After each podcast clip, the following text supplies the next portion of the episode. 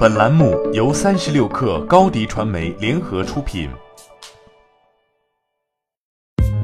三十六氪正式推出一款学习型产品——克星学院，每周一封邮件，为你挑选最具价值的新闻，还能加入三十六氪终身学习社群，让你快速成长。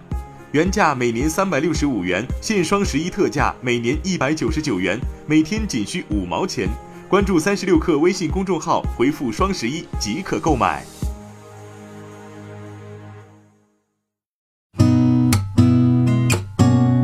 八点一刻，听互联网圈的新鲜事儿。今天是二零一九年十一月十一号，星期一。您好，我是金盛。首先来关注双十一。昨晚十九点三十分，筹备近九个月的二零一九天猫双十一狂欢节在上海梅赛德斯奔驰文化中心上演。晚会由优酷、浙江卫视、东方卫视直播，并通过优酷输出到全球近三十个平台，覆盖一百零六个国家和地区，实现除南极洲外全覆盖。连日来，菜鸟的全球合作伙伴纷纷宣布进入天猫双十一时间。来自中国、欧洲、北美、东南亚、日韩、澳新等地的飞机、货轮、铁路、货车、仓库、快递柜等集体换装，全球物流业的双十一通道即将开启，确保天量包裹高效送达。目前，菜鸟已在全球有一百多个合作伙伴，与俄罗斯邮政、西班牙邮政、英国皇家邮政、新加坡邮政和瑞典邮政等全球顶尖物流企业达成了深度合作，搭建了覆盖全球两百多个国家和地区的全球包裹网络。继十一月六号被北京市第二中级人民法院列为被执行人之后，上周六王思聪又被上海市嘉定区法院锁定了。跟上次仅仅是作为案件信息不详的被执行人不同，这回王思聪是以熊猫互娱法人的身份收到法院下达的限制消费令。跟许多人理解被限制消费等于只能低消费的老赖不同，需要指出的，以法人身份被限制消费，并不意味着王思聪就无法继续此前的生活方式。限制令中还注明，如因私消费以个人财产实施前述行为的，可以向本院提出申请。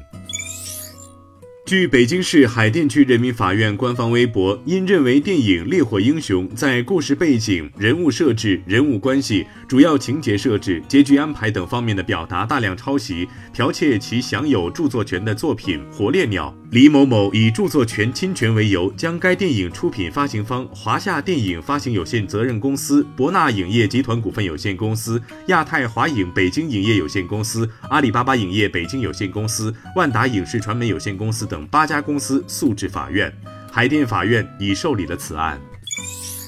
近日，重庆市互联网金融风险专项整治工作领导小组办公室发布公告称，截至目前，重庆市没有一家机构完全合规并通过验收，所有 P2P 网贷业务也未经过金融监管部门审批或备案。重庆公布了二十九家已报告结清 P2P 网贷业务、拟主动退出的机构名单。同时，对重庆市其他机构开展的 P2P 网贷业务一并予以取缔，任何机构未经许可不得开展 P2P 网贷业务。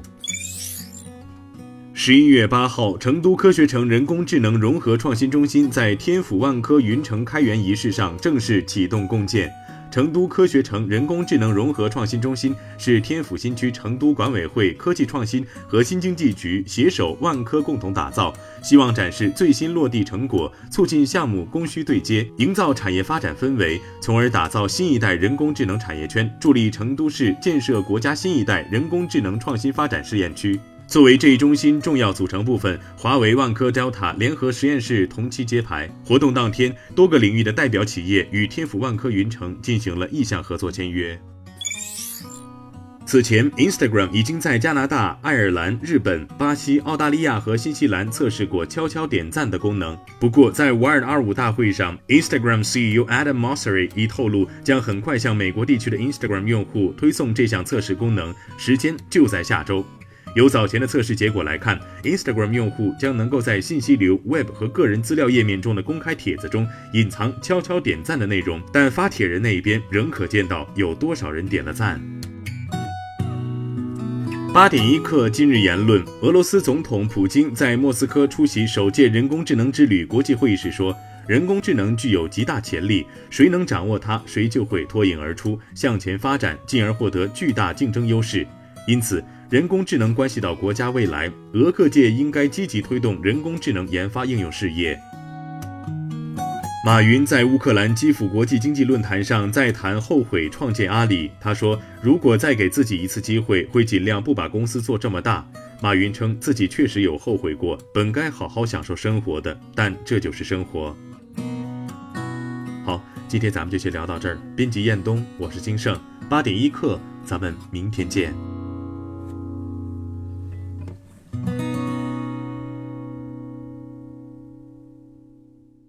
欢迎加入三十六氪官方社群，添加微信 baby 三十六氪 b a b y 三六 k r，获取独家商业资讯，听大咖讲风口，聊创业，和上万课友一起交流学习。